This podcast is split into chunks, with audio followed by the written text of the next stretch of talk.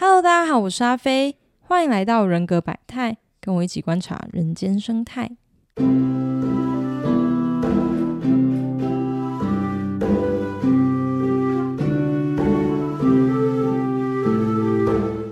今天呢，是我们新系列的第一集。我们继上一次讲完四组在 MBTI 里面不同字母所代表的意思之后，接下来我们要进入到更深一步的，就是 MBTI 除了表层的四个字母分别代表的意思之外，它往下还可以探究出八种不同的认知功能。那每个人格类型会有他们自己擅长的或是不擅长的认知功能，也就是我们在 J 跟 P 那集有稍微提到的荣格八位。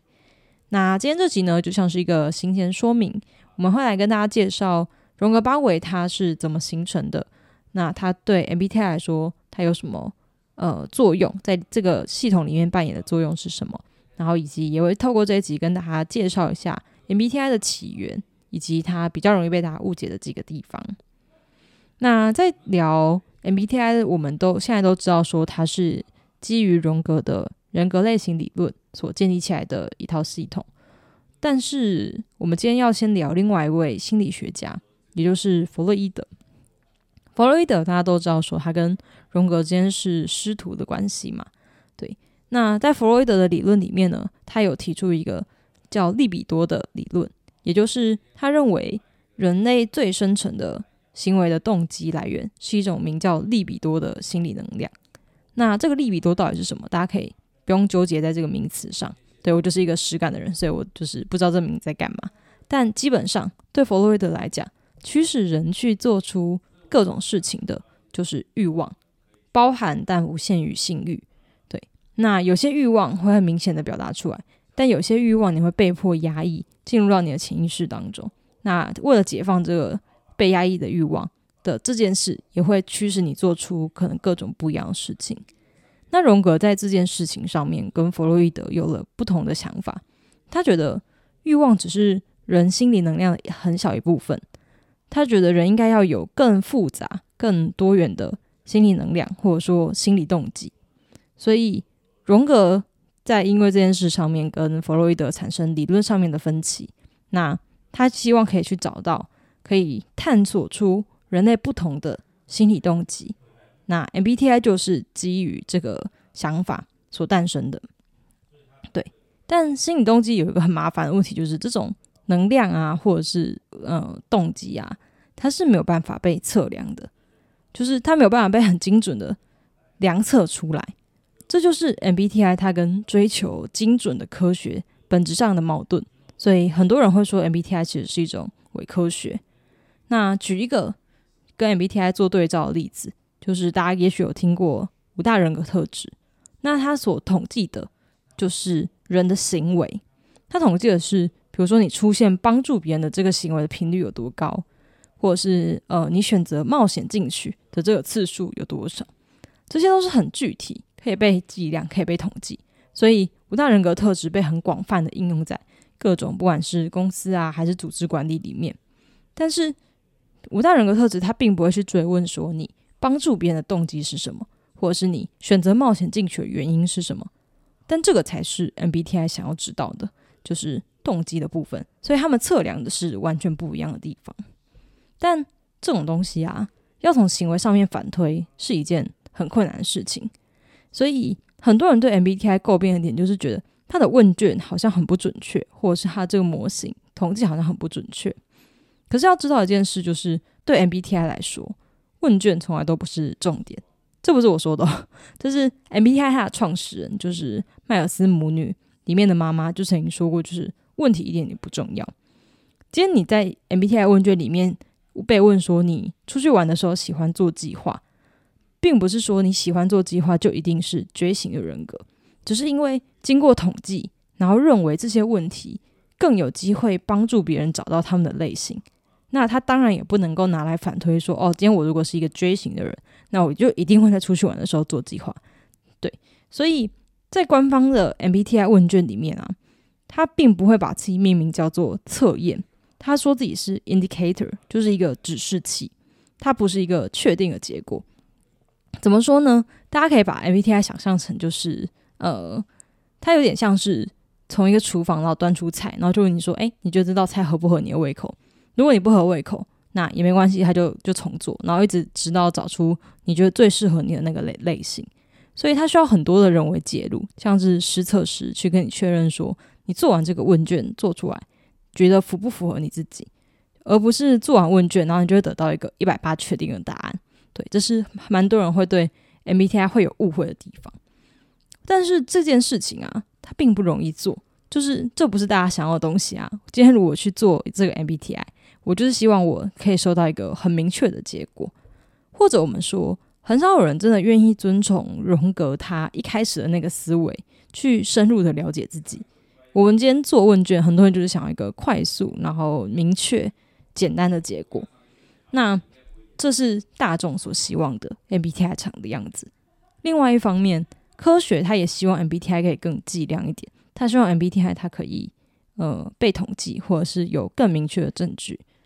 那为了要在，大家也可以想，就是为了要生存，所以有一段时间里面，MBTI 它是很努力的往科学靠近，包含大家今天如果你去做呃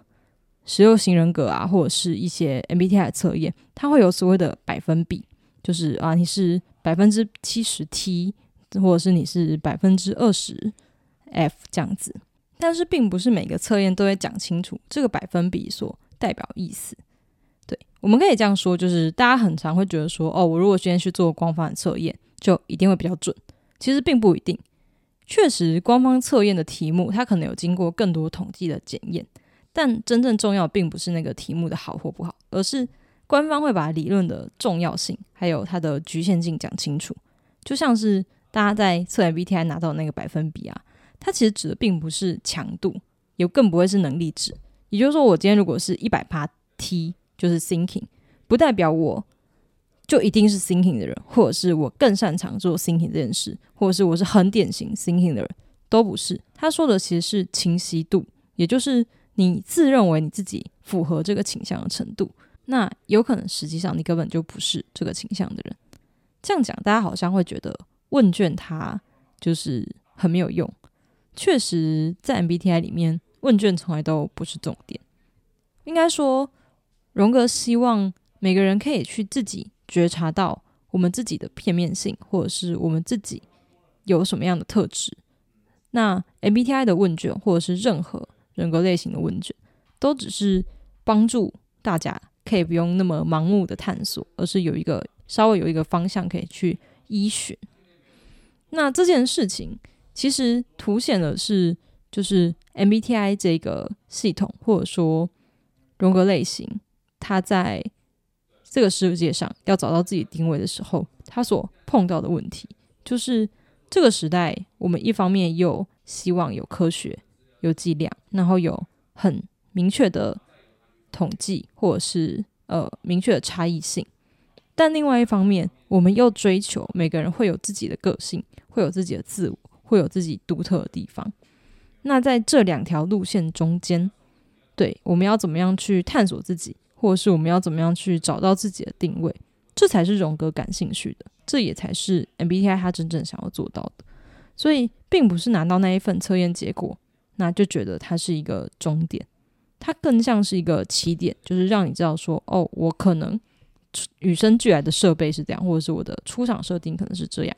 但是我要怎么做，或者是我拿这个出厂设定，我要怎么帮助我自己，这是后续要靠自己不断的去探索，或者是。不断的去尝试，才可以获得的。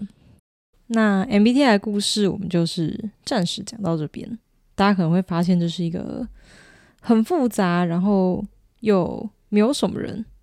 就是会详细介绍的。那确实，因为大家都就像前面讲的，大家都还是希望可以得到一个快速然后正确的结果。那这一部分造成了。大家对 MBTI 的误解，但某方面来说，你也可以因为这样，所以 MBTI 就变红了，它就变得越来越多人去使用。就怎么说呢？也只能说是相辅相成吧。但可以确定的就是，今天如果有一个人，然后拿着 MBTI 或是拿着任何人格类型的测验，试图去预测别人的行为，或者是呃以此作为对一个人能力的判断，那一定都是错的，一定都是呃对于那个测验有不恰当的使用，因为就像很多公司可能会想要用 MBTI 去当做职业判断，对，就是公司要不要录取这个人。确实，MBTI 在一开始的时候，它跟当时就是呃就业市场有挂钩。但在现在，你如果在 MBTI 的官网上面去看的话，他们有明确的写着，就是透过这个测验结果去衡量要不要聘用聘用任何员工，都是一个不道德的行为。对，所以如果与其这些个理论被大家认识的结果，但是造成了误用的话，那还是建议他就是干脆不要用。对你还不如就是好好的去呃过生活这样子。那如果你真的是有心，然后想要透过 MBTI 去进一步了解自己的话，那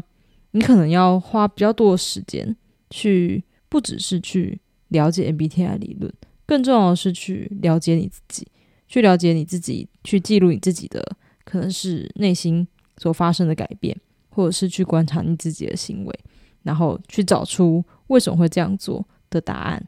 那这才是。就算你没有 MBTI，你一样可以就是达到，呃，MBTI 希望大家去认识自己，或者是了解别人这样子的结果。好，扯得有点远。那接下来这个里这个系列呢，我就是希望带大家去认识 MBTI 它背后的一个蛮重要的理论，就是八种认知功能。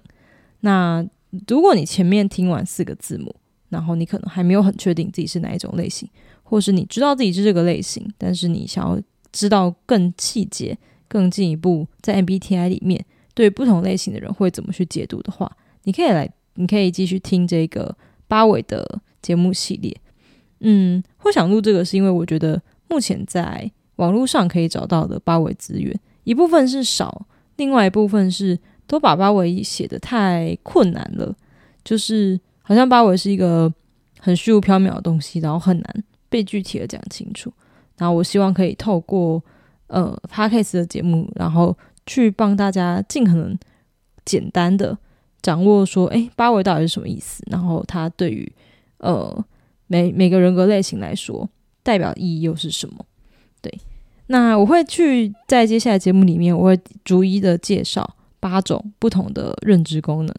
那以及这些认知功能它作为。心理动机，它会怎么驱使一个人？然后作为呃认知功能，它会怎么影响一个人的，不管是思考也好，或者是做决策的时候会考虑到的事情也好。但是大家都要记得，就是我在不管是在字母还是在八维里面，我所形容的都是典型的，或者是直接的去呃看到那个功能纯粹的被使用的状态，并不代表说你。今天偏好使用这个功能，你就会无时无刻都展现出这样子的能力，或者是你有可能在压力驱使下，然后做出不一样的行为，这都是就是很有可能的。好啦，那我也会介绍说，这种认知功能在哪个类型的人身上可能会更容易看到，或者是更容易被运用。对，那这就是我们接下来节目应该会有预计至少会有八集会讲到的内容。好啦，我们今天就到这边，大家拜拜。